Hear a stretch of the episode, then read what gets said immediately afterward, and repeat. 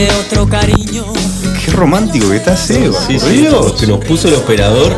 Qué grande, eh, está romántico, está romántico, me encantó.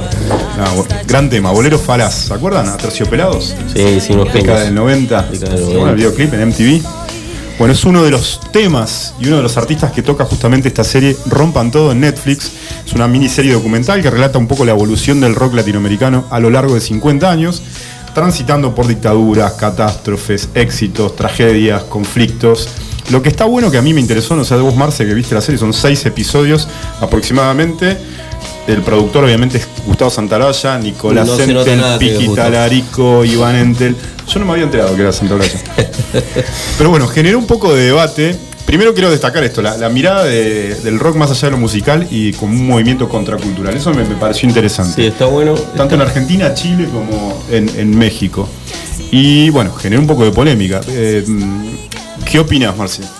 No, no, a mí me, me- me gustó el. Va, me- decir que te gustó, viste, para, para, para gente que por ahí es del rock de otro palo, es como, no, no te puede gustar ese. Porque hay cosas que faltan, viste, vos la ves y sentís que hay cosas que faltan Sí, y hay bueno. cosas que sobran, como imágenes de Santa Olalla. Pero la serie está, está, está buena porque rescata muchos testimonios y de, de grandes artistas de la música latinoamericana, de la música argentina además. Eh, y está interesante, me gustó el material de archivo, está muy bueno. Sí, mucho material, muchas cosas, imágenes que uno no había visto nunca en su vida. Sí, sí, eh, cosas súper interesantes como escucharlo al Flaco Espineta decir la mejor banda de- del rock nacional es. Cerú Girán. Sí, sí, sí. Sí. Eso está buenísimo. Pero bueno, vos, vos, vos, eh, vos sabés un poco más del, del tema. No, es interesante, el, primer paso queda claro eh, eh, en los inicios del rock latino la importancia de la escena argentina y era un espacio de alguna manera de, de libertad para, para los artistas o para los músicos o para los jóvenes principalmente que se sentían un poco identificados con, este, con esta escena del rock en fines de los 60, principios de los 70 en Argentina. Este, ¿Quién falta para vos, Marce? ¿Quién faltó? ¿Qué, banda o qué artista faltó? Mira, me faltó ver el, último capítulo. eh, hoy a la, tarde, a la, bueno, mediodía tarde estuve mirando el anteúltimo capítulo. eh, creo que faltan, eh, bueno, obviamente falta los representantes del, del- del heavy metal eh, argentino. Sí, que es un movimiento importante en Argentina. Me imagino Iorio de- lo- le debe estar diciendo de todo a Santolaya. Totalmente de acuerdo. Eh, que más allá de los gustos musicales, creo que, por ejemplo, Santolaya hace mucho hincapié en bandas como Arcoiris. Eh, Sí, que no han, no han sido tan icónicas en la historia claro, del no han sido tan icónicas. Es discutible, todo es discutible, obviamente, pero si vos me das a elegir, yo prefiero Hermética que Arcoiris. Sí, claramente. o Los Violadores, o no sé, o quizás Ataque 77, que tampoco está. Te gusta o no te gusta, es Sí, una bueno, banda referente de los 90 y del movimiento punk en Argentina. Pero bueno, la cosa es que faltan muchos artistas. Obviamente el- es difícil abarcar toda la historia del rock latinoamericano en tan poco tiempo, en seis capítulos. Quizás fue muy ambicioso tratar Claro. de abarcar un tema tan grande como la historia de. de- Tal vez falten dos musical. capítulos más o. Y, o seis capítulos más. Seis capítulos Porque, más. qué sé yo, escuchaba las declaraciones de Willy Quiroga, eh, uno de los integrantes de Box Day, y decía, esto es un negocio entre Netflix y Gustavo Santolaya. Y criticaba, por ejemplo, que no haya estado Rata Blanca, una banda... Sí, sí, sí. yo no que- soy un fan de Rata Blanca, pero es una banda que ha llenado estadios. Sí, sí. Eh, Sobre todo en lugares como, como México, Sí. bueno, en, Latino- en- en el resto de Latinoamérica tal vez. En. Argentina hay bandas que no son tan reconocidas, pero en el resto de Latinoamérica, bueno, en la parte de, de- me gustó mucho la parte de Soda Stereo que cuenta Zeta Ocio eh, lo que lo que lo que generaron en, en Chile, pare- se sentían Beatles en un, bueno, en un, en un momento de Es, es buenísimo, los testimonios de Zeta Voz son geniales. De verdad, se sentían los Beatles de gira, primero en Chile, después en México, en Colombia. Realmente fue una gran banda que tuvo un alcance en toda Latinoamérica, Soda Stereo.